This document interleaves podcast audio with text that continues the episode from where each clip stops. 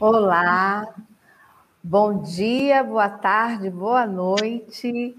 Nós agora mais uma live da IBNU, organizada pelo Ministério de Mulheres da IBNU. Hoje é, nós temos aqui o prazer de falar sobre o autismo em foco. Eu peço que você compartilhe este momento, dê o seu like e se inscreva no nosso canal. Hoje nós temos aqui conosco a Ellen, a pastora Ellen, muito obrigada pela sua presença, Suzy Lee e Aline Cariri, nossas colaboradoras. Então, hoje vamos ter um bate-papo gostoso, né, Ellen? Muito obrigada pela sua presença. Queremos ouvir de você, Ellen, uma autista de alto funcionamento. Queremos ouvir a sua história. Como foi a sua primeira infância, Ellen? Peraí, vamos dar uma boa noite, né, todo ah, é mundo?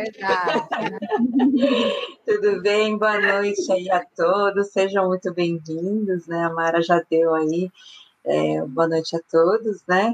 E Aline, Ellen, deu boa noite para a gente poder começar aqui.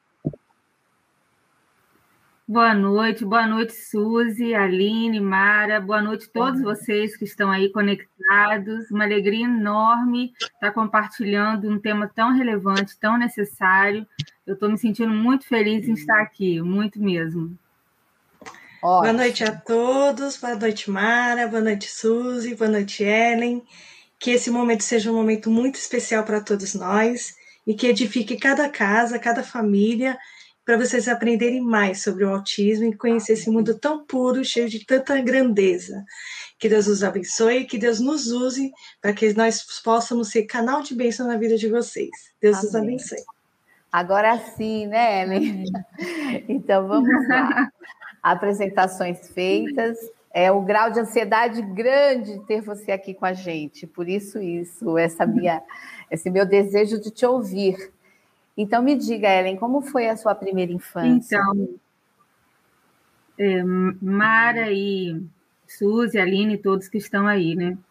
Eu quero começar pincelando, falando que eu só descobri é, o autismo depois dos 40 anos. Né? Eu tive uma síndrome, síndrome de burnout, e fiquei bem debilitada, e para para tratamento, eu comecei a buscar psiquiatra e exames, vários tipos de exames.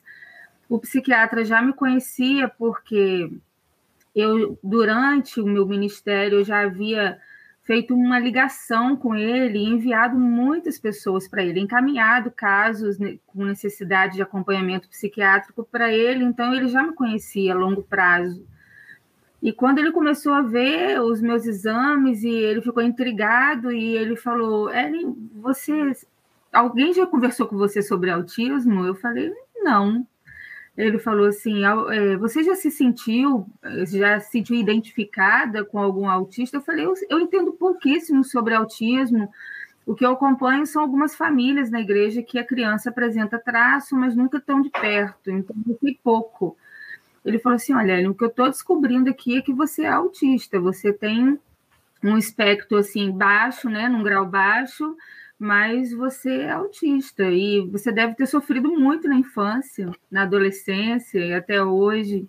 E aí nós iniciamos uma conversa, né, e uma linha de pensamento que me fez muito bem, viu, gente? Porque eu carregava até os 40 anos muitos é, complexos e muitas culpas. Eu descobrir o autismo me livrou de muita culpa, porque eu me sentia culpada por diversos comportamentos que eu tinha e tentava de tudo para melhorar e conseguia muito pouco, né? O isolamento era um? Na infância foi muito forte, né? Então eu, eu posso falar sobre a infância, Mara, agora? Sim, por favor. Então, quando eu descobri isso, eu comecei a lembrar da minha infância e lembrar de algumas coisas que a minha mãe meus parentes sempre me falaram sobre a minha infância. E uma coisa que minha mãe sempre falou é que nós morávamos numa casa grande e sempre com muita gente, o que é terrível, né? Para um autista.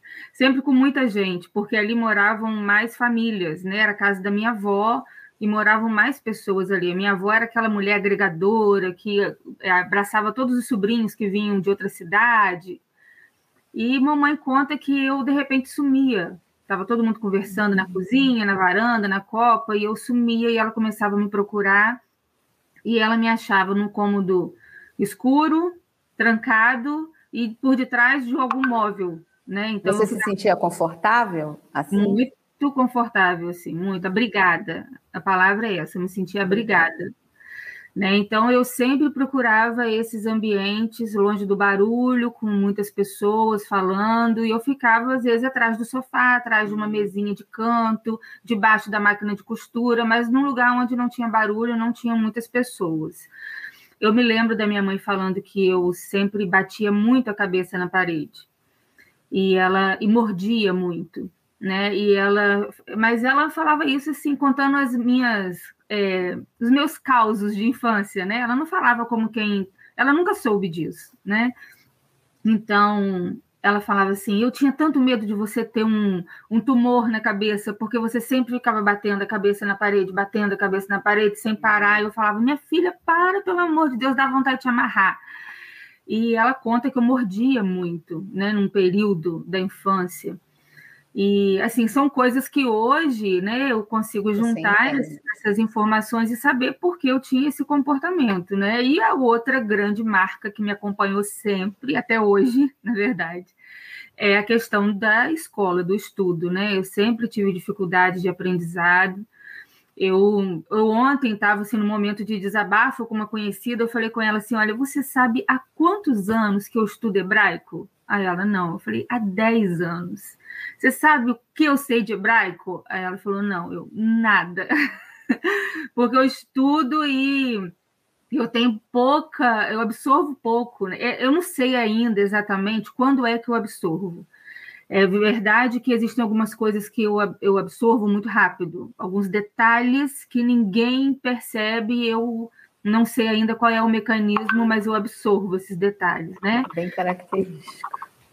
E outras coisas eu me esforço, me esforço, me esforço, e, não, e é difícil, né? Coisa não, não acontece, né? É. Então, assim, essa marca na escola foi desde a da primeira infância. Desde a primeira infância eu não tinha colegas na escola. Isso que eu ia te perguntar. Eu, sofria hoje o que a gente chama de bullying, na época não tinha né, essa coisa de bullying, né? Na época eu só não era da turma dos que se socializavam, né? Então eu sempre que ficava assim, ninguém gosta de mim, eu achava, né? Até bem pouco tempo atrás, agora madura já, mulher madura, pastora, já eu já parei várias vezes e olhava assim, as pessoas têm mais prazer de conversar com os outros do que comigo.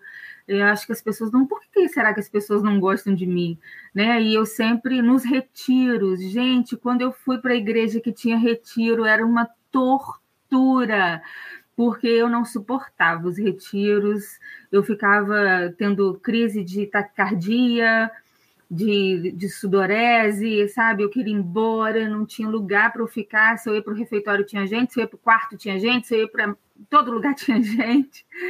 Então, essa questão na escola foi bem marcante, do aprendizado e do relacionamento. Foi algo assim que me fez sofrer demais, demais mesmo, demais. Entendo. Ellen, e assim, me diga uma coisa, é, na adolescência, você sentiu todos os efeitos da adolescência naturalmente, o seu corpo mudou, tal. Como você recebeu isso? É, na adolescência, eu me lembro de um traço de mau humor muito forte na minha adolescência, né? Um, uma irritabilidade que eu hoje comparo com os adolescentes e vejo que o meu era acima da, da curva do que é convencional, Nossa. né? Então, muita irritabilidade e uma ausência de afetividade muito forte na adolescência.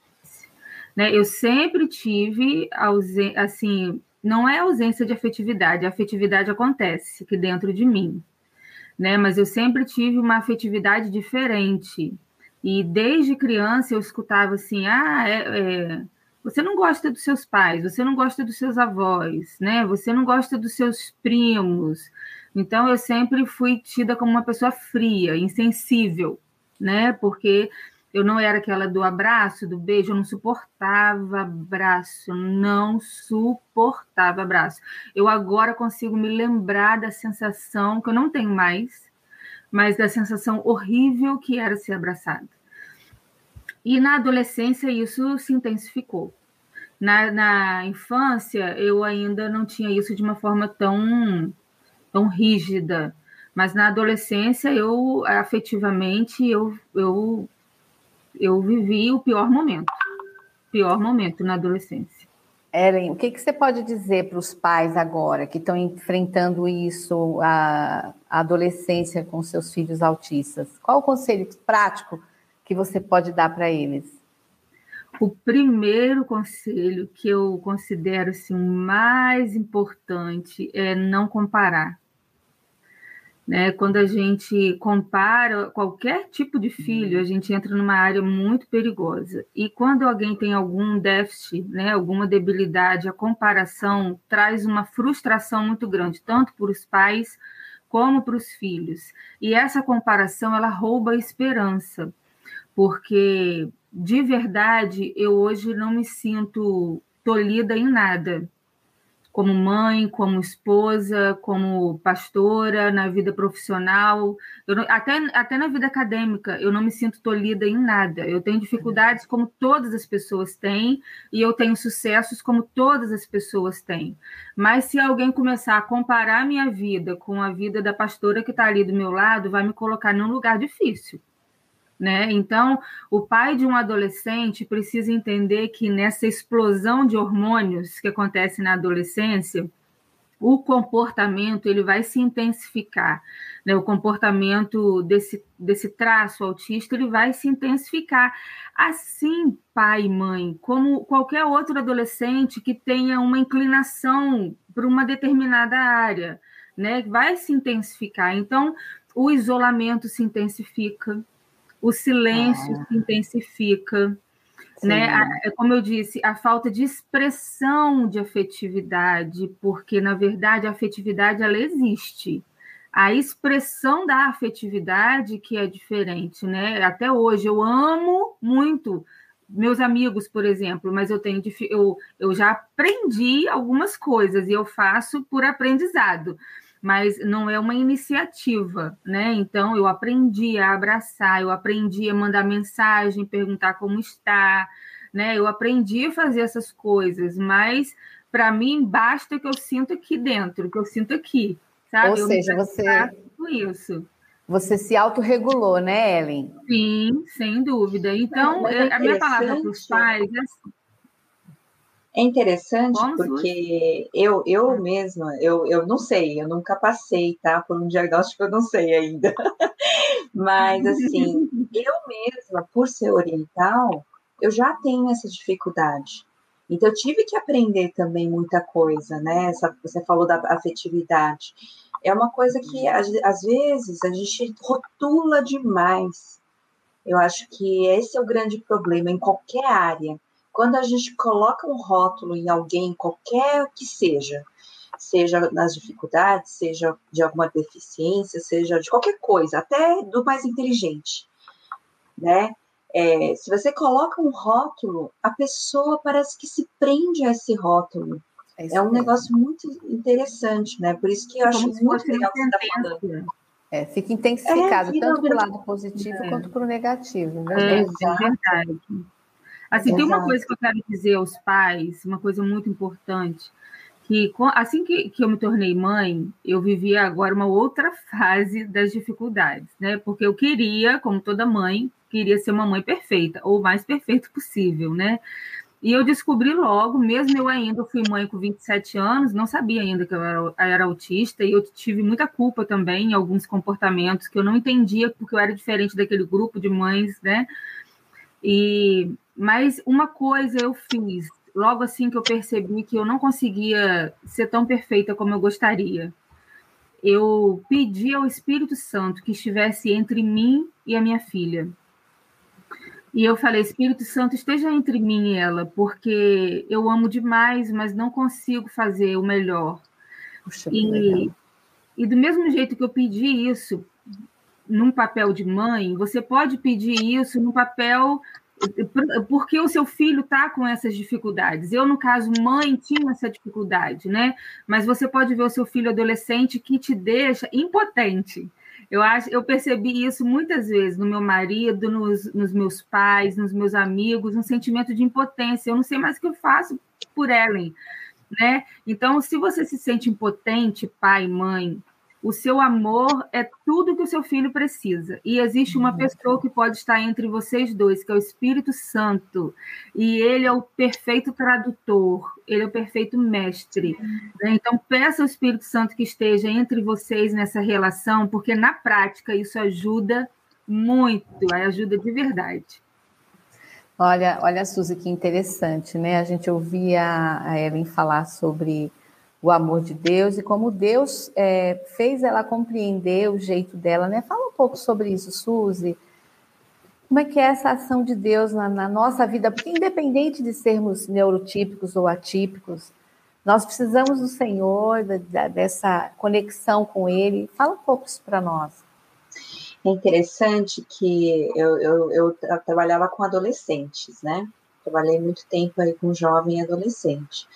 E tinha um menino que ele tinha alguma, eu não sei dizer exatamente uhum. qual era a deficiência dele, mas ele tinha uma deficiência. E todo mundo falava que ele nunca, é, ele foi diagnosticado e, e todo mundo falou que ele nunca ia ter, primeiro, nenhuma relação com as pessoas real, real, assim, uma coisa verdadeira, e é, principalmente com Deus. Imagina, você não consegue ter uma relação com, com pessoas que você conhece, você vê, você tem uma coisa concreta, como é que você vai ter uma coisa totalmente abstrata, né? Assim, com Deus. Sim. Gente, ele era impressionante. Esse menino me marcou, né? Ele faleceu cedo, novo, mas assim, esse menino me marcou demais porque ele andava com, com a Bíblia assim debaixo do braço, ele andava por todos os lugares louvando, ele falava da palavra porque ele decorava, e ele falava para as pessoas, sabe? A palavra, ele evangelizava, é muito legal. Então ele tinha um amor assim por Deus, sabe? Ele entendia o evangelho de uma maneira tão poderosa que assim, isso me marcava demais só de saber que esse menino conhecia Deus profundamente, e eu tenho certeza que ele conhecia o amor de Deus profundamente. Ele só não expressava do mesmo jeito que a gente expressa às vezes quando a gente conhece, que a gente consegue falar, né, do jeito que. Então, assim, é, realmente Deus e o, o que, como ele age nas pessoas, é uma, é uma forma tão poderosa.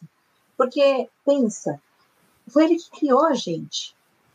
Ele que conhece a gente melhor do que qualquer um, né? Ele que tem um manual de instrução, assim, da melhor forma possível. Então, quem é ele? É ele aquele que pode agir e é ele aquele que tem todo o poder. Ele é todo poderoso e ele, acima de tudo, ele ama tanto cada um de nós que ele vai agir sim então, a gente pode colocar as nossas esperanças, a nossa confiança, a gente pode depender dele em tudo, como a Ellen falou, depender realmente do Espírito Santo para conduzir, porque a gente mesmo não tem sabedoria, né? A gente mesmo não vai saber.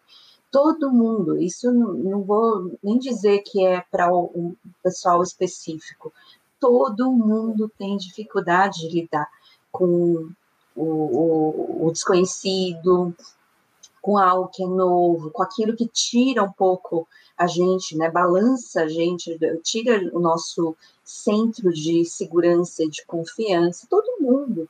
Imagine, né, como é que a gente lida com isso, com isso tudo. Então, a primeira coisa que a gente tem que fazer é confiar, entregar esse Deus, porque é Ele que sabe. É ele sabe lidar, ele sabe conduzir a gente, né? E, e eu falo assim, uma coisa interessante é que ele fala exatamente a nossa linguagem. Ele fala a linguagem de cada um. ele vai falar com a Mara, diferente do que ele fala com a Ellen, diferente de como ele fala comigo, com a Aline, porque ele conhece cada um de uma é. maneira muito, muito especial. E aí ele pode não só demonstrar o amor dele, né, derramar o amor dele, mas ele pode também mostrar a direção e orientação. Então, a melhor coisa, confie nesse Deus. Ele, ele tem um caminho, ele sabe como fazer a coisa acontecer, né? Sim, verdade, Suzy. E agora eu tenho uma pergunta para a Aline e para a Ellen.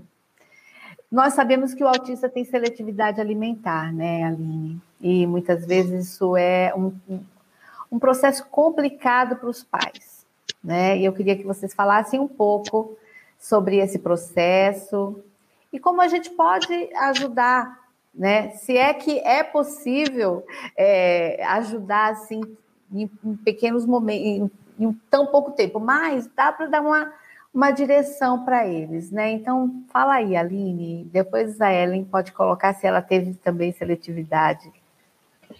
Antes de eu começar, eu queria comentar uma coisa de um rapaz autista, tá?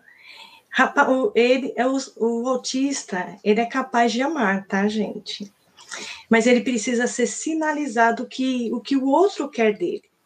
Por exemplo, se você que é namorada de um autista, você deseja receber uma flor, você vai ter que falar para ele, eu quero receber uma flor. Aí ele vai falar assim, é, ela vai, agora deu um momento na cabeça dele, agora que flor?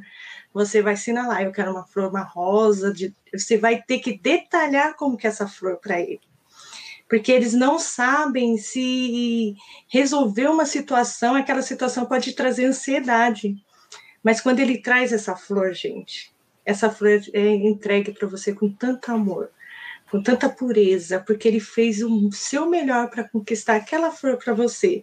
Mas você precisa sinalizar. E vocês pais, quando o jovem, quando já está entrando na fase jovem, eles começam a perceber, os jovens, que os amigos são diferentes deles, né? E aí, como lidar com essa, com essa ansiedade? Eu quero entrar naquele meio daqueles jovens, eu quero participar, mas eu não sei chegar ali.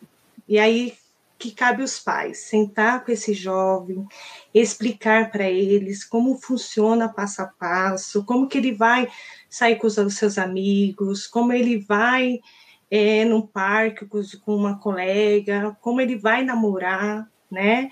Você, os pais têm que explicar isso para eles. Por quê? Para diminuir essa ansiedade. Mas não, como a Ellen falou, não, há, não pode a gente comparar.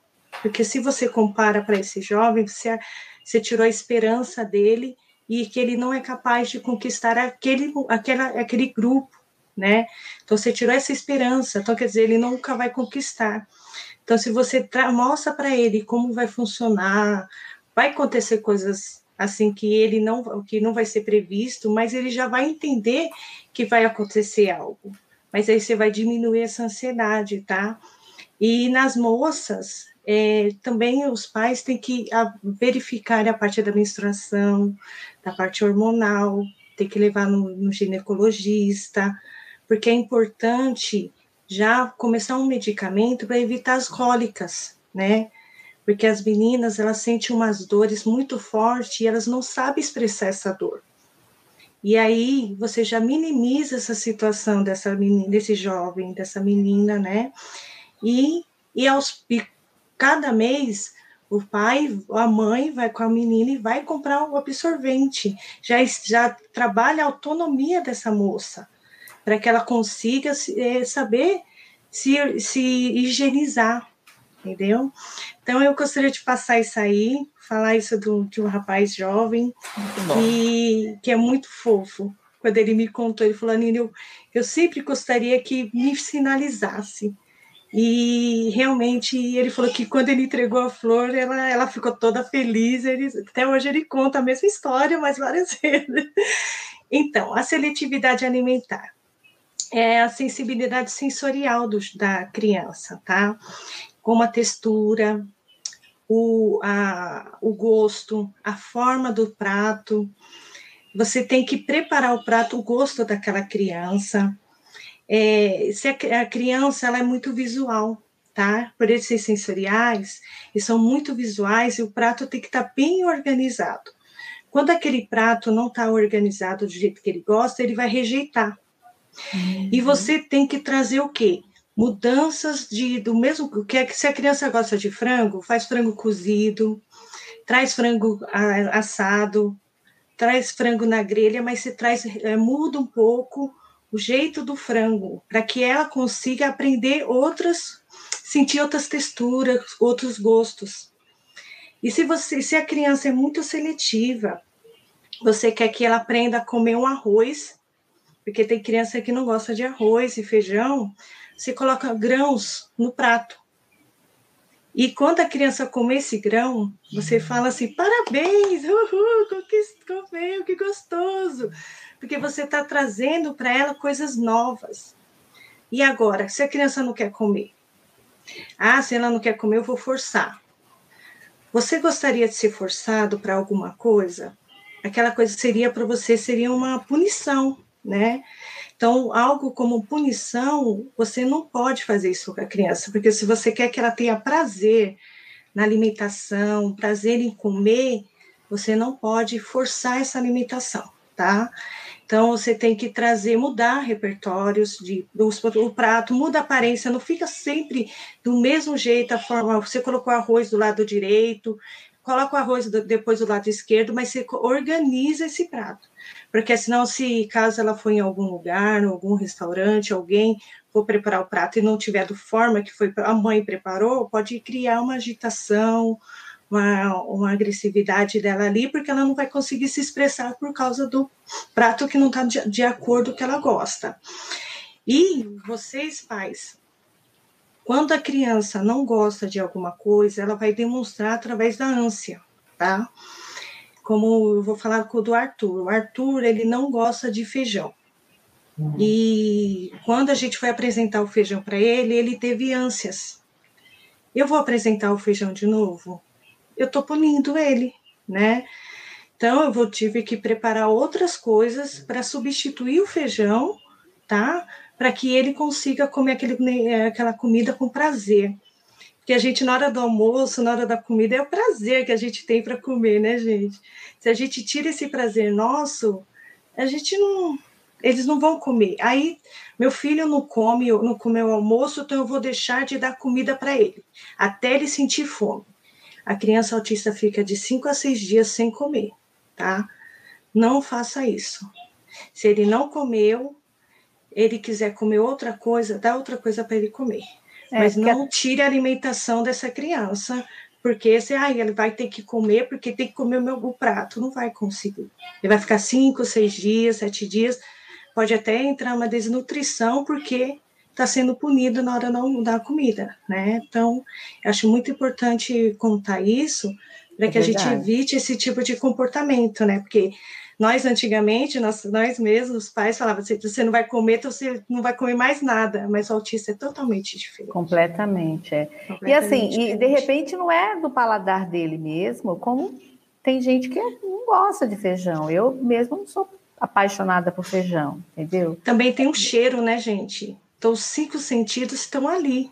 É. Na hora, né? Então, a criança, ela, ela, ela por ela ser muito sensoriais, a comida ela tem que estar tá bem apresentado, o gosto tem que ser bem saboroso para ele ou para ela, né?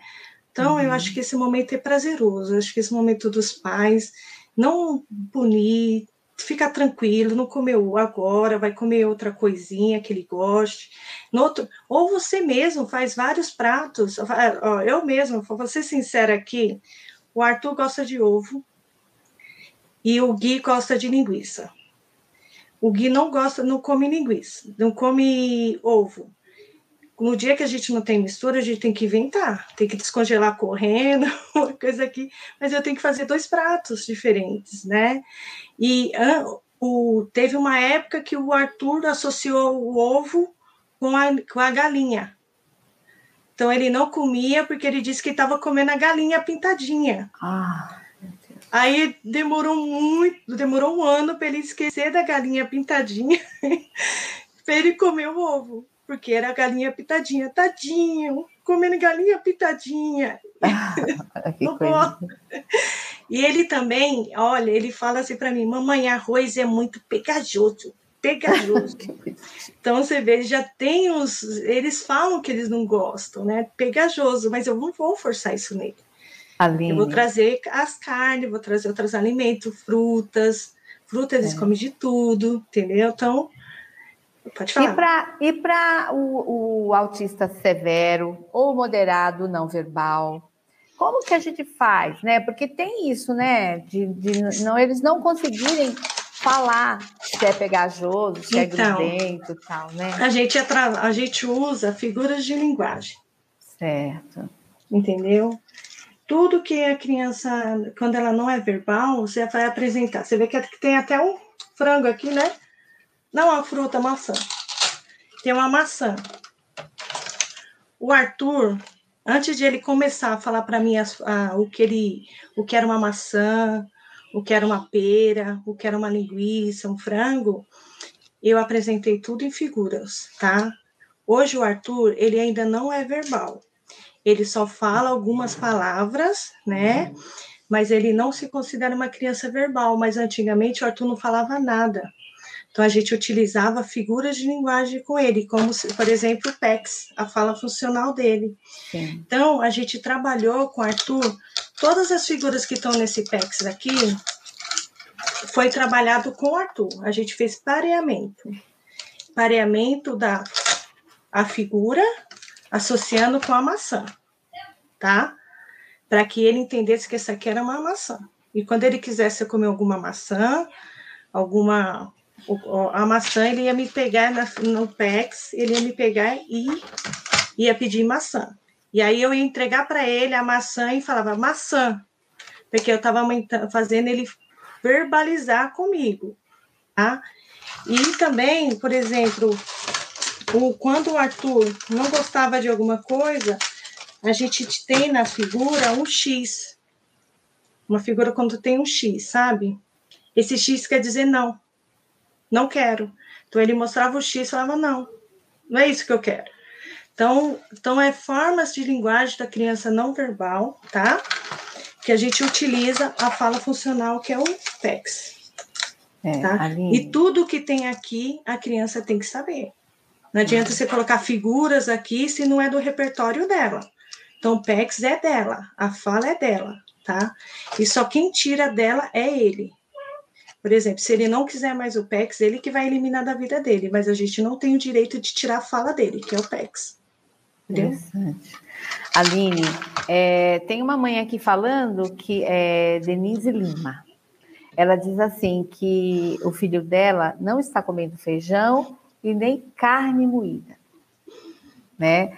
Aí o que, que você diz? Que ela tem que ir é, observando quais são os alimentos que ele tem simpatia, né? Você percebeu que o feijão ele é, ele é meio grudento e a carne moída também. Então você percebeu que ele deve gostar de coisas mais secas. Certo. Então dá para observar que a criança não gosta de coisa molhada, ela gosta de coisa mais seca. Então atrai, traz é, é carne, carne, carne assada, sabe? Carne na carne frita. Traz alguma coisa assim que seja coisa seca, porque você vai perceber que ele vai comer mais tá? Uhum. Se não força o feijão, porque tem crianças que têm ânsia, a ânsia não, não vai trazer prazer nessa hora, né? E se você trazer coisas secas, porque o autista ele vai mais no coisa, na parte seca, tá? Eles não são muito com coisa molhada. É só a partir de com o tempo eles vão aceitando e comer coisas mais molhadinha, carne cozida. Mas você, é, você vai colocando. Eu fiz carne cozida para Arthur coloquei no pratinho dele e coloquei a carne seca, mas a carne assada, mas eu cortei pedacinhos e deixei ali para ver se ele comia. E ele comeu pedacinho Nossa. assim. Quando ele colocou um pedacinho, gente, só foi um, um fiapinho, sabe? Mas ele colocou na boca, eu falei: "Parabéns, que gostoso!" Uhul! Fiz maior festa. Aí ele falou: "Opa, o negócio deve ser bom". Aí ele foi de novo e aí ah! fez uma festa, tem que fazer festa, gente, porque esse momento é muito importante para eles. E aí ele comeu um pedacinho e hoje ele come carne cozida. Que o, legal. Arthur, o Arthur não comia nada que era molhado, ele come carne cozida, frango cozido, Ele não come feijão, isso eu já tirei mesmo dele, que não come mesmo, mas ele come macarrão, que ele não comia. E agora ele está mais apaixonado por é, macarrão alho e óleo. Ele é o que ele mais ama. Ele é mais chique, gente, eu nunca vi. E tem que ter aquele alho, sabe? Se não tiver o alho. Mas acho que isso é. tem a ver com a sensação mesmo, né? É, Aquela... a sensação. Aquele coisa, eles é, são sensoriais. É. Sensoriais. É. Agora, Ela também o... passou por algo assim? Você teve uma seletividade? Olha, ouvindo aqui a Aline falar, eu tive até algumas sensações de memória tão fortes que me chegou, chegaram a causar angústia. Porque a relação com a comida é uma coisa muito íntima, né? Muito, muito íntima. Eu teria tantas histórias para contar, gente, mas eu me lembro que eu estava na, na, alfabetização, na época chamava alfabetização na né, CIA, que hoje é o primeiro ano. E uma prima minha foi me dar comida e ela misturou, porque eu, eu, era muito magrinha, eu não gostava de comer, né? Eu gostava muito de fruta e de suco, mas eu não gostava de comida. E era, sempre fui muito, muito magrinha, muito magrinha. E mamãe sempre desesperada, me dando um biotônico na época, todo mundo tomava biotônico para engordar, e me dava óleo de fígado de bacalhau, e me dava aquelas coisas todas para poder eu pegar peso e ela não, muito remédio verme, porque ela achava que tinha algum verme que ela não conhecia, né? Mas eu me lembro dessa ocasião em que a minha prima foi me dar um, uma comida. Antigamente as pessoas faziam mais isso, misturar o arroz, o feijão e tudo assim, ficar tudo misturado no prato. Quando eu olhei aquilo dali, me embrulhou o estômago. Até hoje eu tenho uma certa dificuldade com comida muito misturada. Me embrulhou o estômago, eu falei que eu não queria, e ela falou: Não, você tem que comer, você vai para a escola agora. E ela foi me dando e eu fui comendo, fui comendo e não conseguia dizer que eu não estava aguentando mais. E até a hora que eu vomitei em cima do prato. Olha assim, só. Bem dessa cena, assim, sabe? Eu vomitei a comida toda em cima do prato. E ela falou: Ellen, por que você não me falou que você não estava aguentando mais? Mas é, a comunicação não era coisa fácil para mim, né?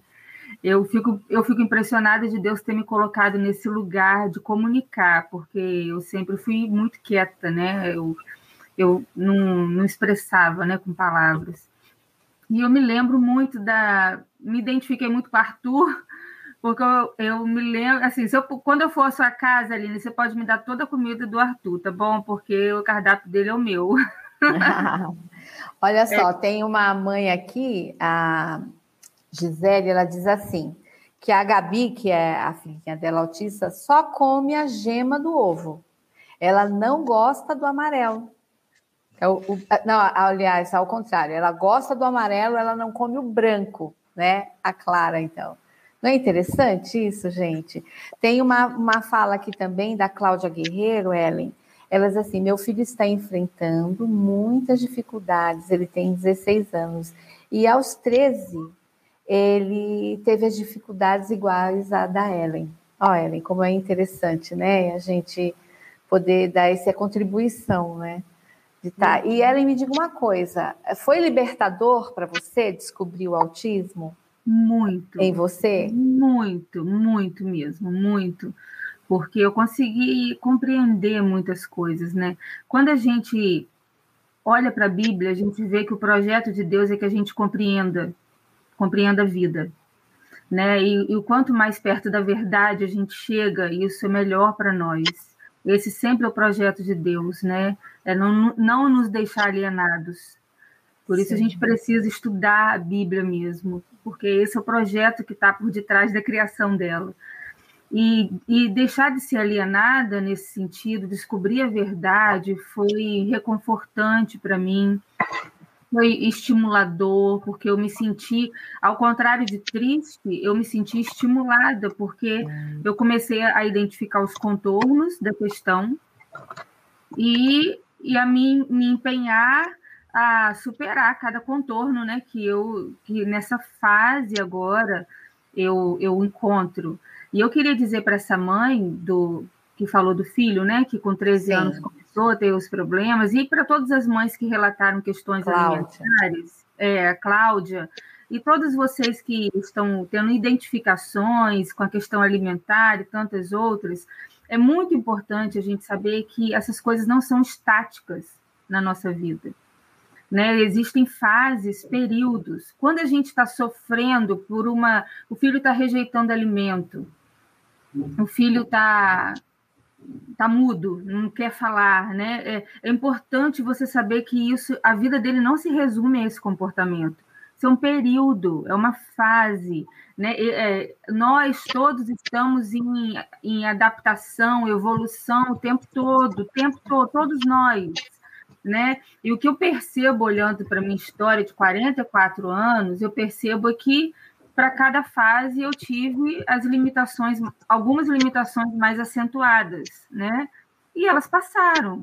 De algum jeito eu fui vencendo, né? É, porque tem uma hora que traz um desconforto. Eu queria até acrescentar isso e pedir que vocês que entendem disso, Aline e Mara, transformem isso numa aplicação assim mais assertiva.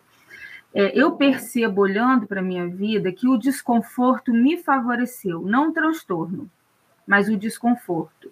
Né? Por exemplo, eu fui trabalhar no Ministério Pastoral, eu fui trabalhar com gente, se eu puder, hoje eu fico, na pandemia, por exemplo, quando teve aquele isolamento, eu fiquei todos os dias em casa sem nenhuma dificuldade, porque até hoje a minha opção é ficar sozinha, eu tenho opção, a minha opção, a opção é ficar com livro, é ficar com, assistindo aula, né? Eu, até hoje, mas eu aprendi a me, me relacionar. Então, o, o que eu quero deixar claro aqui é que o desconforto ele impulsiona a gente para uma melhora, mas não o transtorno. Eu percebi assim que sempre que eu me senti desconfortável numa situação, agora eu sou pastor, eu tenho que lidar com gente, era desconfortável mas me levou para um lugar de aperfeiçoamento, de uma nova estrutura. Quando chega ao ponto de transtornar, aí acaba a utilidade. Né? Quando eu fico transtornada, quando o barulho é demais, isso me transtorna, eu já não consigo é, é, produzir mais nada. Mas o desconforto sempre me levou para um lugar de aperfeiçoamento. Porque nós, como mães, a gente sempre tenta livrar os filhos de todo desconforto, né? Mas um desconforto, por exemplo, na rotina. Eu percebia que sempre que minha rotina era mudada, causava desconforto em mim. Mas eu vencia o desconforto e depois aquilo me trazia uma segurança, né? Uma segurança, um, uma, um, uma segurança de que eu podia fazer, né? Então, é, eu sempre lidei com essa questão assim de é, os desconfortos foram surgindo e as fases foram sendo rompidas, né? Uhum. O desconforto ele tem um, eu percebo, estou falando isso não tecnicamente, tá gente, na vivência, eu percebo que o desconforto até um certo ponto em que ele não causa transtorno, ele ao invés de bloquear, ele vai te empurrando para um lugar de aperfeiçoamento e a fase vai mudando, ou seja, isso que o seu filho está vivendo agora não é para sempre. Eu não fiquei para sempre com as mesmas questões, né? Para cada época da minha vida, eu tive uma questão que depois foi vencida. Aquilo me trouxe um desconforto maior do que o meu ganho. E aí eu acabei vencendo, né? Então os pais têm que ter paciência, né, Ellen? Essa paciência. fase vai passar, tem que não ter esse lado. Isso. Olha que o Rafael é, diz assim que Graças a Deus, a minha filha de seis anos, com TEA, não aceita refrigerante, viu, Aline? É, é, é a única resistência dela. Perfeito. E, é, a, eu queria ser ela nessas horas, porque eu amo refrigerante. A, é, a Érica fala assim: é, ela tem um filho que está fazendo avaliação com os profissionais e ela está aguardando o retorno é, mas tem muitas coisas que, que ele não gosta e não se permite nem provar, né? A Érica é minha não irmã. Se... Ah. Essa é minha irmã. Meu sobrinho, Éder Miguel, ele está passando por uma avaliação no CAPS, lá de Suzano, tá? E ainda não chegamos a um diagnóstico, né? Mas é, eu falei para ela acalmar o coração e deixar Deus cuidar de cada detalhe, né? Que seja feita a vontade de Deus na vida do Éder e ele vai continuar sendo Éder, continuar sendo muito precioso para todos nós, né? Puxa vida, né? Que, que bênção. Você tem a Ellen, que é uma autista de alto funcionamento, que passou por todos esses processos de conflito, até saber que, o que tinha realmente, e foi libertador, né, Ellen? E você vê uma mãe, Aline, que tem toda essa experiência né, com os filhos dela e que traz essas informações tão preciosas. Isso não é precioso demais, é, é, Suzy? Fala sério como Deus age, trazendo essa, esse prazer de que nós estamos aqui, de transmitir essa esperança. Fala aí, Suzy. Realmente, é, acho que assim, é uma preciosidade, vocês são preciosas demais, né? Mas eu acho que muitas vezes as pessoas acabam não enxergando isso, porque quando, por exemplo, você tem um diagnóstico, eu lembro que a Aline falou que ela chorou muito, né? E quando a gente não consegue enxergar essa esperança, e a gente acaba desistindo, desistindo de melhorar, desistindo de ver que pode, a pessoa pode ter uma superação, é, é, desistindo até de investir, né, em si mesmo, na vida da, do, dos filhos, né, é, isso tudo acaba levando a, a um desespero, a, a, uma desesperança completa. Mas a gente vê aqui pela Aline, a gente vê pela Ellen, que foram, na verdade, a Aline, eu, acho muito. Ela chama de todo mundo de tesouro, né? Então, ai, tesouro, ai, princesa, príncipe, né? E, e, é muito bonito, é muito legal isso, porque ela enxerga mesmo essas preciosidades, né? E, e a gente tem que aprender, eu acho que é enxergar isso. É, isso eu, eu acho que quem dá é Deus. É Deus é. que nos dá um amor que consegue enxergar a pessoa, como a Aline acabou de falar, o Éder é Éder, né? O Arthur é o Arthur, né? Eles não vão deixar de ser porque tem uma deficiência ou tem uma dificuldade, porque, na verdade, vamos falar bem a verdade, é que a gente rotula demais, de novo falando, mas todo mundo tem dificuldade. Gente, eu conheço, Sim. eu lidei com muitos pais. Os pais ficam doidos, e assim, aparentemente você não tem nenhuma deficiência, mas cada um tem uma dificuldade diferente. Um é por causa de estudo, outro é por causa muito namorador, né? outro é, é, é, problemático, às vezes não consegue, é, tem um entendimento da vida, da, das coisas de uma maneira diferente. Cada um é cada um, só que se a gente não enxergar a pessoa, né, a gente não consegue ver. Ao contrário, quando a gente enxerga a pessoa, a gente consegue ver saída, porque Deus mostra Verdade. essa saída. Porque Deus mostra como essa pessoa é tão preciosa, então como a gente vai fazer? E aí Deus mostra, ajuda a gente. Não vamos falar, vamos falar bem a verdade, né, Aline? Não, não quer dizer que você passou por isso tudo muito bem. Né? Não, Só não foi. Não, não tem foi. momentos muito difíceis, tem momentos, é, né? Ela encontrou aí é, nos momentos difíceis, mas a gente consegue, né? Levantar. Deus está no controle. Deus é, tá no controle. a gente consegue caminhar, a gente consegue é vencer, verdade. a gente consegue ir além do que qualquer um pode falar. Tanta gente fala assim, olha, essa pessoa não vai falar nem nunca vai conseguir falar uma outra língua. Essa pessoa nunca vai poder, nem, né, a Aline contou, essa pessoa nunca vai conseguir falar, né, é, eu te amo, nunca vai te chamar de mãe, né, a gente, as, algumas pessoas podem falar para vocês, mas não é verdade. Quem disse que isso é, é verdade? Né? Deus usou tantas pessoas com tantos problemas na Bíblia e continua usando, né? Que é lindo demais ver essa superação, essa mudança, essa vida que surge às vezes de um lugar que parecia um deserto. né? É bonito demais ver Deus agindo. Então, vamos para frente, vamos enxergar aquilo que Deus enxerga, não o que aqui a gente está olhando para a situação, que todo mundo já passou, né? Por situações que você olha e fala assim, não tem saída, é impossível. Mas aí Deus vai, você vai, se coloca diante de Deus e Ele vai mostrar que a saída não estava aí, estava em outro lugar. Verdade, vai chegar, né? Vai... Exatamente. Então, é, é é, é, Ellen, é, tem uma pergunta aqui que é meio complicado fazer, mas eu acho importante fazer. Aí você pode responder com a sua sabedoria e se você quiser. A vida sexual do autista, ela, ela tem conflitos? Ela é suave? É na base normal? Ou né, você entende que não tem como, como comparar, isso é meio complicado, né? Mas eu acho importante, se você puder responder. É importante, sim.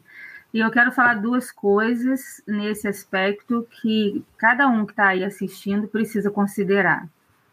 Sobre a fase da adolescência. É muito importante.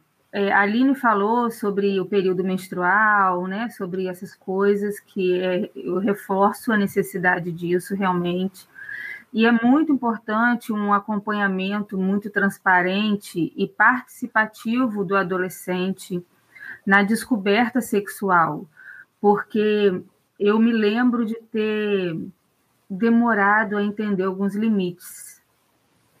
E depois, quando eu descobri, eu, eu fiquei com muitas culpas, porque algumas coisas eu tratava com naturalidade e não era para ser tão natural assim, né? E, e porque o meu problema não era diagnosticado e eu, eu tive uma criação assim bem emancipada, eu fiquei sem parâmetros. Então eu vejo que é muito importante no adolescente autista uma participação dos pais com transparência, sem, sem pudores, uma coisa natural, com transparência e não imaginar que naturalmente o adolescente vai saber o limite de algum comportamento.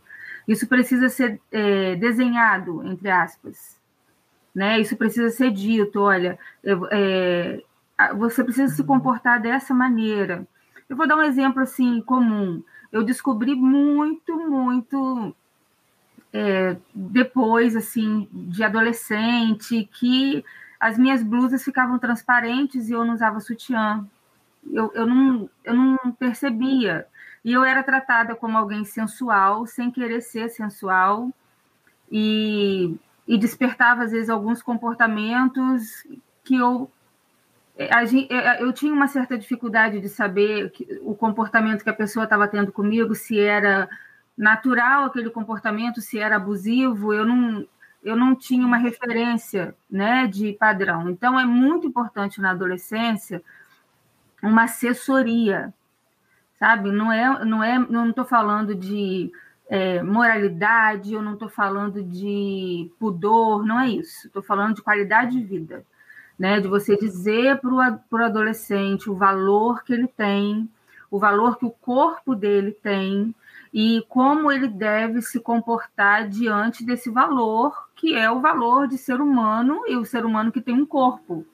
Porque é, a gente pode ter essa dificuldade de aplicar esse senso de valor à intimidade, a limites, né? Então é, é importante ser muito claro e não deduzir que o adolescente já saiba por si só é, alguns comportamentos. Isso é uma coisa eu acho importante falar da questão sexual na vida do adolescente, né? Então, eu queria falar sobre isso, porque eu percebi na minha adolescência que eu tive dificuldade de conceber padrões do que era saudável e do que era abusivo ou agressivo. Né? Esse exemplo do, da falta do sutiã e da blusa transparente, eu acho que é, dá para vocês entenderem como que a coisa funcionava para mim. Né? Eu não sabia que eu estava com os meus seios é, assim transparentes e provocando é, situações. Alguém pode fazer isso de propósito, eu não sabia. Até teve um dia que alguém me falou e eu falei, meu Deus, eu fazendo isso, e eu tô, eu tô passando uma imagem que eu não tô querendo passar, né? Que não sou eu. E, E com relação ao casamento, ao sexo na, na vida madura, o que eu experimentei foi é, que eu gosto muito de falar para os casais. Nós temos 20 anos de casados e assim como eu disse que nenhum momento do autista é eterno, né? Ele tem fases eu acho importante para todo mundo que tem vida sexual entender que o sexo ele não é estanque. Você não vai viver o primeiro ano de casamento, de vida sexual, daquela maneira para o resto da vida. Então, uma coisa que a gente pode ter na vida sexual é expectativa. Expectativa de viver o novo, porque quanto mais aumenta o conhecimento, quanto mais aumenta a intimidade, quanto mais o relacionamento se aprofunda, melhor fica. Então, o que eu digo sobre a minha realidade sexual é que hoje, 20 anos depois, eu sou muito mais realizada sexualmente do que no primeiro, segundo, terceiro ano do casamento. Porque não é nenhuma questão de libido, mas é porque o, o mundo da gente é um mundo assim é, que é difícil de abrir as portas, né? Então eu nunca tive dificuldade com libido, mas eu me sinto hoje acessível e realizada de uma maneira muito mais plena do que no início do casamento. Porque no início do casamento, embora houvesse atração física, paixão, né? No início do casamento tem aquela paixão, amor, né? Embora existisse a libido, mas na hora da prática do sexo eu não me sentia acessível, à vontade, né, como eu me sinto hoje. Então foi uma construção assim de 20 anos que eu posso dizer hoje que a cada ano melhorou mais, tem melhorado.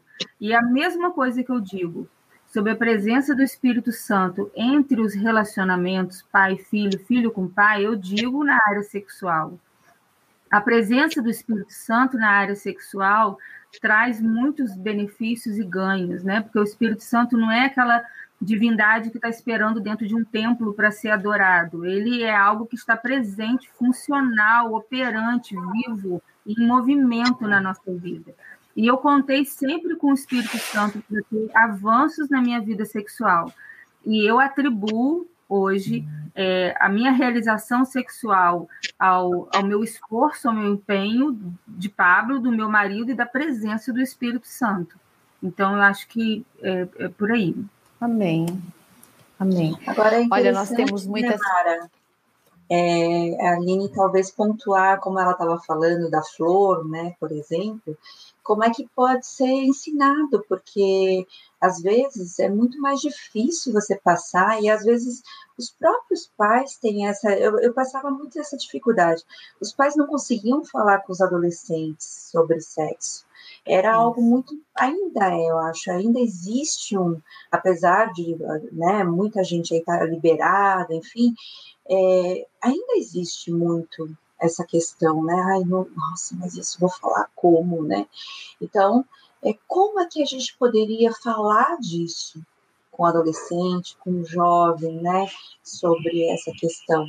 Até para poder namorar, para poder casar, né? Então, como é que acontece isso? Então, é, é um tabu ainda no, para nós falarmos com nossos filhos sobre sexo, né? Mas é a importância de falar para que ele não aprenda de um jeito tão traumático, né? Não, lógico, não, é, chega nele, explicar como for, o funcionamento do corpo, que o corpo da outra pessoa é, é, tem que ser respeitado, que ela não pode ser usada como objeto, né? Que as pessoas, o outro é uma pessoa que tem que ser respeitada. Primeiro mostrar o respeito para o outro, para esse jovem, né? E, e deixar ele expressar o que ele sente. Porque eles muitas vezes eles se apaixonam, mas eles não sabem com quem conversar porque eles não têm amigos, né? E eles, os amigos são seletivos. E quem são esses amigos deles? São os pais. E aí os pais têm que sim sentar com ele e falar, ó, você está sentindo vontade de ter relação sexual, apresentar a palavra de Deus, porque ele já está no meio, no meio do Senhor, explicar para ele que é só depois do casamento, mas quando ele casar com essa moça, ele tem que respeitar essa moça, o limite dessa moça também, né? Porque não é no tempo dele que, ah, eu quero agora fazer sexo e que você vai fazer sexo comigo. Ensiná-lo, explicar para ele que isso tem que ser trabalhado com respeito com o outro eu vou, eu, eu, eu, eu, eu converso com os jovens, tá? e eu vou falar de um jovem, desse jovem que ele falou, Aline, não fala meu nome. falei, tá bom, pode deixar. ele falou que quando ele foi, é, quando ele casou, ele foi ter relação sexual com a esposa, ele chegou, é, chegou nela com, com brutalidade, tá?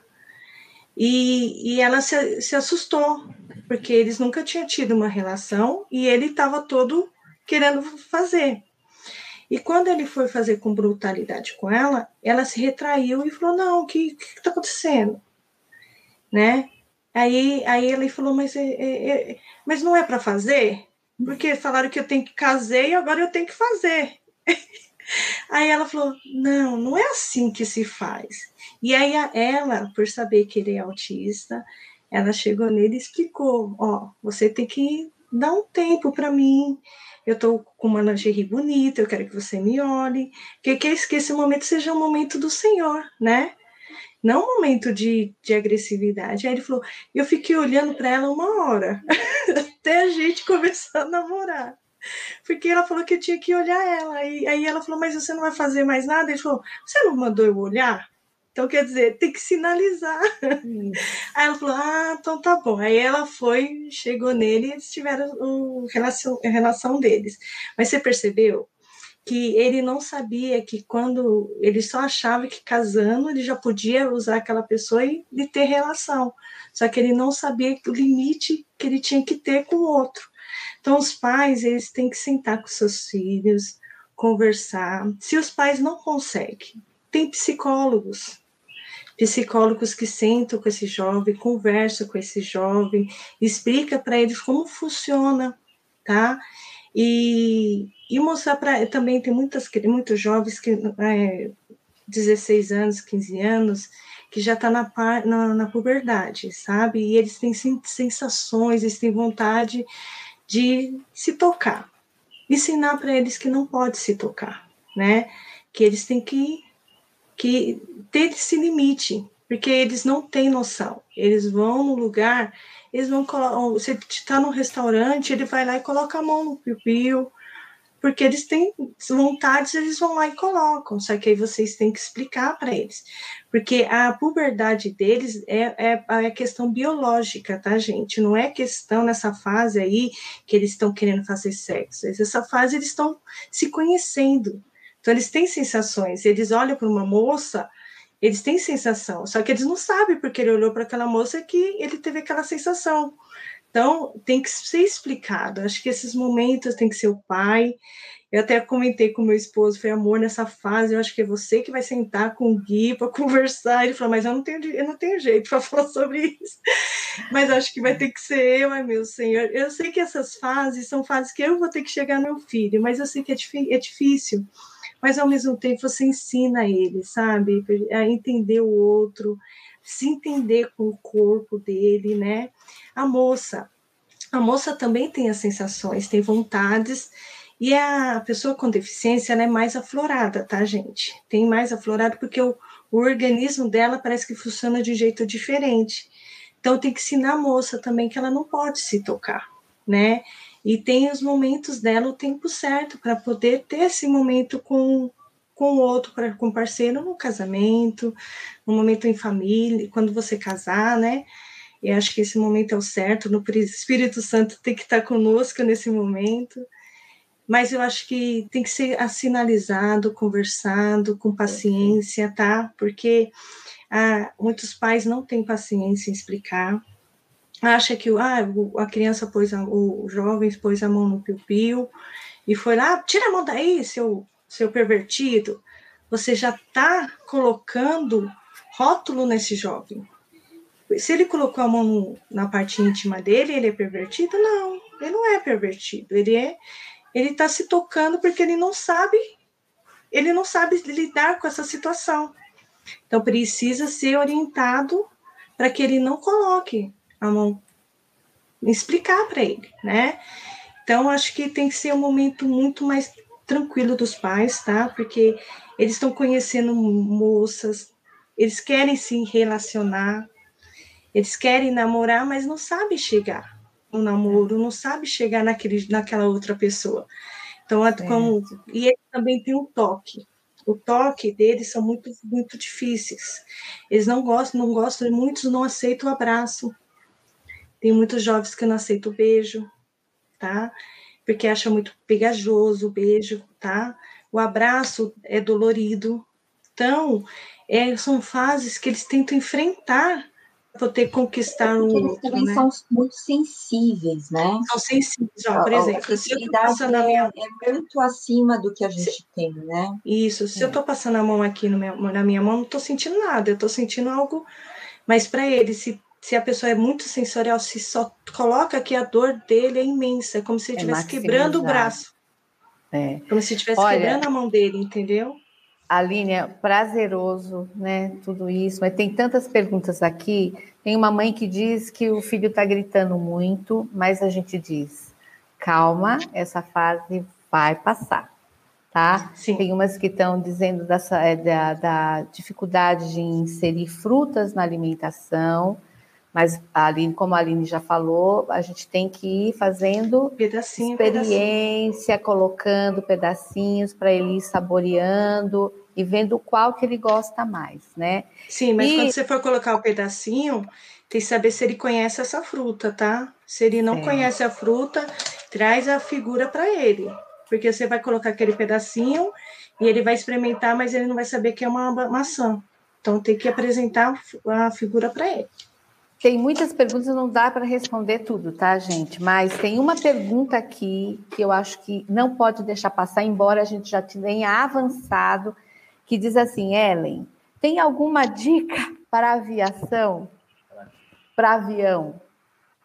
Você sente algum desconforto? Porque a gente sabe que o autista tem é, é, dificuldades. Você sentiu? Ou você tem alguma dica para dar? Bem breve para a gente fazer a, o nosso encerramento. Então, a minha dificuldade era extrema com avião, extrema, extrema. Extrema ao ponto de eu dizer para mim mesma, sem saber que isso era por causa do autismo, né? Mas eu dizia para mim mesma: eu nunca vou andar de avião, nunca vou andar de avião. Até que eu ganhei uma viagem para Israel e levei três anos para aceitar essa viagem. E quando eu aceitei, eu passei mal dentro da aeronave, saí de dentro da aeronave e pedi para cancelar o meu voo, pegaram as minhas malas dentro da aeronave, tiraram as minhas malas de lá, trouxeram para mim. Mas eu vivi uma experiência com Deus. Naquele dia, né, que foi terrível, passei muito mal, porque eu estava eu estava me forçando além do meu limite, né? Eu já tinha dito para mim mesmo que eu nunca andaria de avião. E naquele dia, quando eu já estava com as minhas malas de volta, com um papel para pegar 80%, eu acho, sei lá, do, do retorno, né, do cancelamento do voo, alguma coisa assim, não me lembro com exatidão. Eu já estava para ir embora e eu parei, eu lembrei que eu não tinha orado. E tudo na minha vida, as minhas dificuldades, que eu não sabia a origem dela, não que todas tenham origem nisso, né? Mas todas eu tenho conseguido vencer até hoje através da oração, né? E eu me lembrei que eu tinha feito tudo aquilo e eu não tinha orado. Então eu parei para orar, chamei uma pessoa para orar comigo e eu estava muito acelerada, eu estava muito acelerada, muito. Meus pensamentos estavam acelerados, meu batimento cardíaco acelerado, meu corpo todo acelerado eu queria sair correndo do, do aeroporto de São Paulo e ir embora, ir para o meu quarto e me trancar dentro do meu quarto. E eu comecei a orar, e naquele momento Deus me visitou. Deus me visitou e, e eu senti com o discernimento do meu espírito, eu senti Deus falando no meu coração. Eu preciso, eu vou precisar que você viaje para cumprir os meus propósitos e eu preciso que você se esforce. E eu falei com Deus naquela oração, mas eu já estou me esforçando. Aí ele falou assim: não, mas agora você está se esforçando da maneira correta. Porque eu tinha me esforçado muito na força do meu braço, eu não tinha recorrido a Deus. E naquele momento eu, é, eu orei e pedi a Deus e eu senti o meu corpo desacelerar, eu senti as minhas emoções desacelerarem, eu senti a minha visão voltar a ficar nítida, porque eu estava com a visão turva eu estava com muita ânsia de vômito, e eu estava transpirando muito, e eu, eu fisicamente e emocionalmente tudo foi ficando mais calmo. E eu, eu tinha levado muita medicação para aquele voo, porque de vários graus, né? Meu, meu médico passou: olha, se esse não adiantar, você toma esse que é mais forte, esse que é mais forte. Eu tinha levado uns cinco remédios. Eu fiz aquele voo todo sem nenhum medicamento e já viajei muito, viajei muito e hoje eu sinto falta de viajar. Falo com Suzy, Suzy Ela ama viajar e foi uma viagem maravilhosa, né? Maravilhosa, maravilhosa. Eu tenho dificuldades é, com horário, né, com tempo, né? Então eu preciso sempre de alguém me ajudando para não perder o voo coisas desse tipo, porque eu tenho uma dificuldade muito grande com, com o senso de tempo né? Mas com a aeronave, com o voo em si, Deus me deu esse presente. Ele me abençoou. Ou, ou seja, Ellen não tem uma receita, né? O que tem é orar, pedir a Deus direção e sabedoria. Né? Aí eu peço agora para vocês irem para as considerações finais, cada uma ah, de eu, vocês. Eu gostaria de falar uma coisa, Mara, é, Sim, referente diga. ao barulho do no, do avião. no avião. Você tem que usar um fone um, assim, um fone que abafador de som, que vai, abaf, vai diminuir o, aquela sensibilidade do, do voo. Aí esse jovem consegue ter uma tranquilidade no voo. Tá? Na sub, na, quando arremete na, é. no, na, Isso aqui vai, vai, vai, vai tirar toda aquela sensação, sabe? Aquela sensação do zumbido, aquele zzz, é. sabe? E ele vai conseguir se tranquilizar, não vai ter agitação, não vai ter aquela crise. Tanto que quando eu viajo com o Guilherme e Arthur, a gente utiliza isso aqui, tá? Para evitar aquele, aquele momento do ouvido tampar. Perfeito. Que a gente consegue, a gente fica assim, fazendo assim, para que melhore aquele barulho do ouvido, mas eles não conseguem, aí vem aquela crise, aquele incômodo, aquele e eles começam a ficar agitados, né? então aquela pressão, pressão né? isso, então abafador, acho que não está num valor de 80 reais isso aqui. E é, vale muito a pena, tá? É. Tanto para a escola e qualquer lugar. Ele abafa o barulho, ele diminui o barulho. Aline, só mais uma perguntinha, porque eu vejo a, a, a, angústia da mãe, então acho que a gente não pode encerrar sem essa fala, essa orientação sua. A mãe vai mudar de casa para o apartamento e o, e o filho gosta de ficar no quintal e ela está com receio. E, bem rápido, Aline, como que a gente pode ajudar essa mãe? Eu, eu, eu vou colocar o que eu penso. Ela tem que fazer algumas visitas ao novo local para ele ir se acostumando. Agora eu quero que você. É, isso mesmo, reforce. isso que você falou. Tem que ir no lugar, levar a criança, apresentar o quarto dele, isso. mostrar que aquele momento dele vai ser essa casa vai ser a casa nova da família. Olha, olha o seu quarto, olha onde vai ter, você vai poder brincar no parquinho mostrar isso para ele.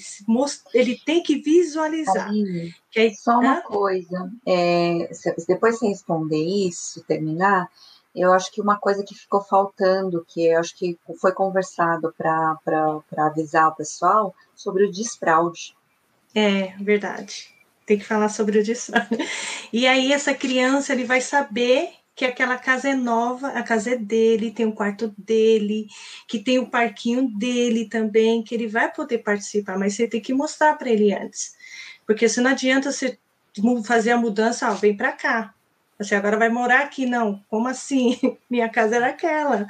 Então você tem que mostrar para ele, antecipar, antecipa tudo para que ele sinta prazer de ir para casa nova. Exatamente. Né? A, a Suzy já está ficando expert também. É, menina, você viu? Desfraude. Falou do desfraude, é muito sério. Eu só queria, só queria acrescentar, falar... antes do é, desfraude, essa questão da mudança, porque a mudança é uma coisa muito desafiadora sempre.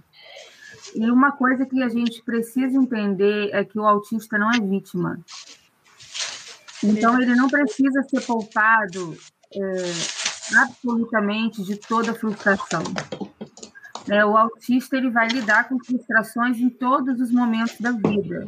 E não é porque você tem um filho autista que você vai precisar tirar dele a experiência da frustração. Ele não é vítima, ele não é incapaz de lidar com a frustração. Então, todo investimento é necessário para que ele não se transtorne, não fique transtornado e isso não venha a começar uma crise. Mas é, é importante você administrar esse mundo de frustrações.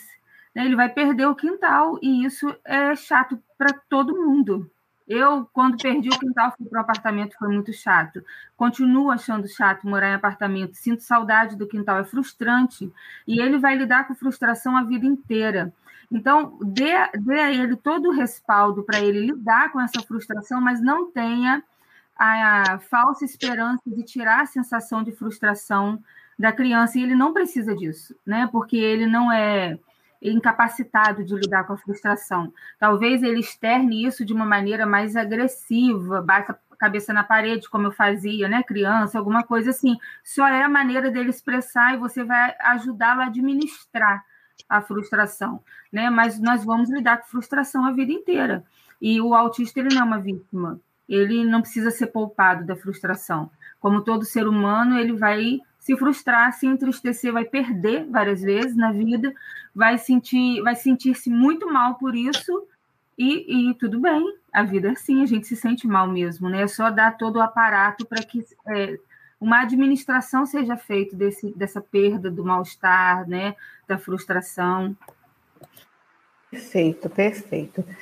Aline, se puder ser breve, Aline, nessa colocação, porque a gente já está Estourando então, o nosso tempo. O desfraude, a gente vai precisar de, de, de, alguns materiais, tá?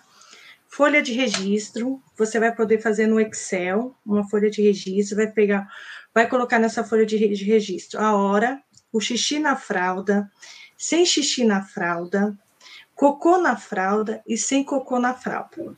Depois que você pegar esse, colocar no Excel, você vai imprimir vai sair do dia, do dia, do dia, o horário que a criança acordou. Se ela acordou 8 horas da manhã, você vai fazer das 8 até se ela dorme até as 10 horas da noite. Em 5 e 5 minutos, você vai utilizar também um cronômetro, tá? Eu usei esse, tá, gente? Mas tem, tem o pessoal é, é mais moderno, usa o celular, né?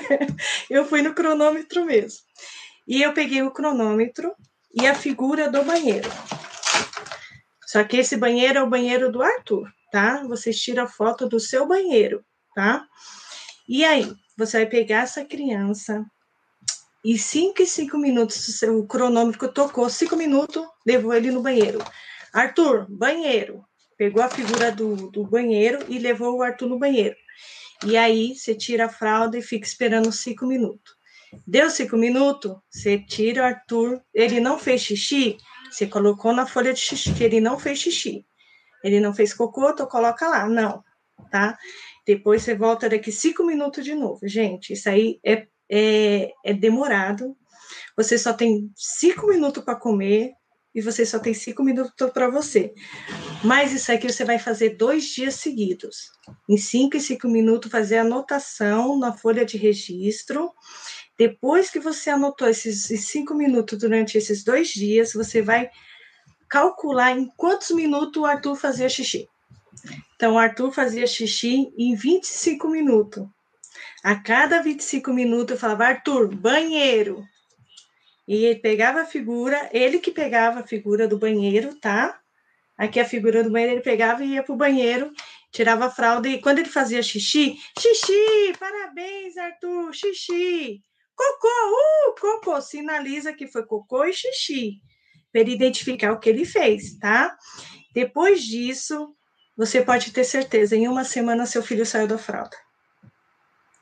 O Arthur saiu da fralda noturna, eu nem precisei fazer o noturno, e ele saiu da fralda em, cinco, em, em uma semana, tanto Maravilha. de manhã quanto à noite.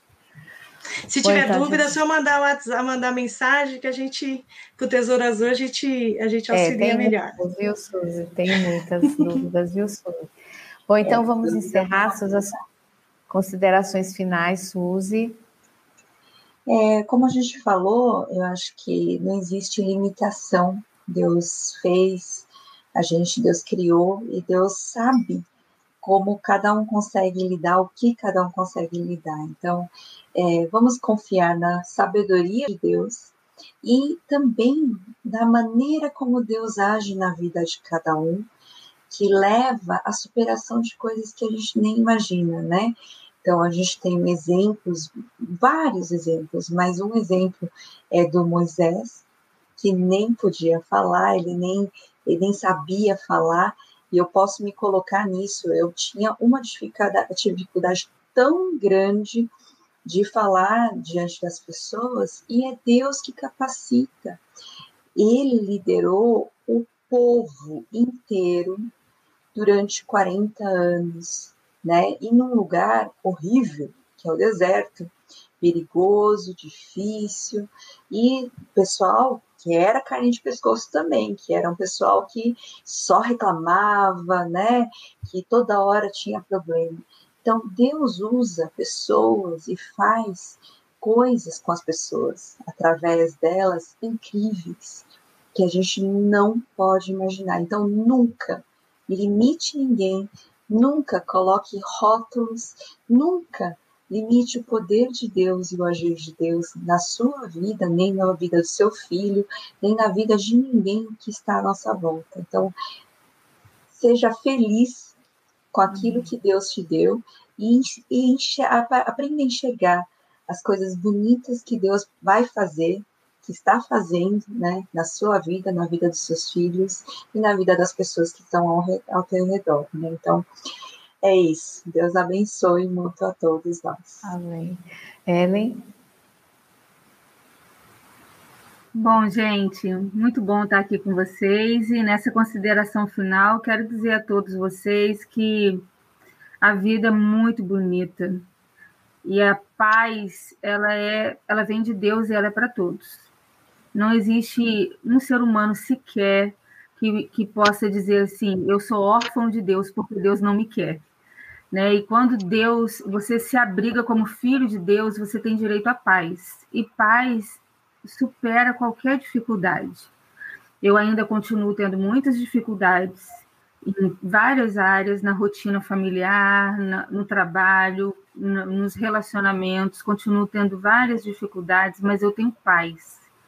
E se você me perguntar hoje, assim, sem nenhuma demagogia, se você me perguntar hoje, Ellen, você é feliz como você é? Eu vou te dizer, eu sou. Eu sou satisfeita com a pessoa que eu sou. Eu gosto de ser eu. Eu gosto. Eu sei que eu tenho dificuldades, mas eu vejo que todo mundo tem. Eu não gostaria de ser diferente. Eu gosto de ser como eu sou. Eu, quando eu me olho no espelho, quando eu lido comigo, eu estou satisfeita com quem eu sou de verdade. E eu sou muito agradecida a Deus pelas superações, porque com Deus existe muito movimento, existe muita vida em movimento. E eu estou uhum. sempre me superando. E Deus, ele também aproxima pessoas. E a cada pessoa que Deus aproxima de mim, eu sinto que eu me torno mais segura, mais capaz. Então, eu quero dizer isso a você que é autista, você que tem um filho autista, que tem alguém autista na família. Não se sinta vítima não se sinta pre, é, com prejuízos diferente das outras pessoas, porque a humanidade inteira tem prejuízos, mas busque em Deus ter paz, porque quando a gente é filho de Deus, a gente tem paz. E tendo paz, a gente descobre como a vida é bonita e a gente se aceita de verdade. E eu hoje, mais do que me aceitar, eu gosto de mim. Eu gosto que de bacana né? E, isso é possível a qualquer pessoa, em qualquer grau, de qualquer tipo de, de situação. É isso aí. É, é Aline. Eu quero dizer para vocês, pais, que se vocês têm um precioso e uma preciosa na sua casa, como a Suzy falou, que eu sempre falo isso, mas vocês têm. É, vocês podem ter momentos difíceis, eu sei que vocês podem viver momentos difíceis, que eu vivo isso na, minha, na prática, no dia a dia, eu conheço as suas dificuldades, mas Deus está no controle. Podemos um dia a gente estar tá exausta, mas Deus ali vai nos moldando, nos fortalecendo, nos trazendo a tranquilidade que quando vocês estiverem num momento difícil com seus filhos, lembre-se que tem um Deus que está com você e que ele vai te capacitar e vocês vão conseguir. E que essa criança não é uma dificuldade que deixou de ser seu filho. Ele, tem, ele é o Arthur, ou é o Éder, é Felipe, é a Maria, mas continua sendo. A deficiência vem depois. Eles continuam sendo aquela preciosidade. E que Deus os capacite, que Deus fortaleça a alma de vocês e que não, não desista, porque nosso Deus jamais desistiu da gente, então a gente jamais Amém. pode desistir de um filho, né? E que Deus os abençoe e confie na misericórdia de Deus. E obrigada. Amém. Gente, a gente está encerrando. Eu agradeço muito por vocês terem participado dessa live, feito perguntas. Agradeço a todas vocês três, meninas, por estarem é, prestigiando o Ministério de Mulheres, que está aí para abençoar vidas também. Eu quero encerrar com uma frase do nosso pastor Luiz Saião, que diz assim: quando vê, de, quando vê um deficiente, Deus o eleva à condição de perfeito, já que Moisés, o maior profeta da história, nem podia falar direito. Luiz Saião. Boa noite a vocês, Deus os abençoe e até a próxima. Até amanhã, que amanhã a gente tem um curso sobre o autismo. Até amanhã. Até amanhã. Tchau, muito obrigada.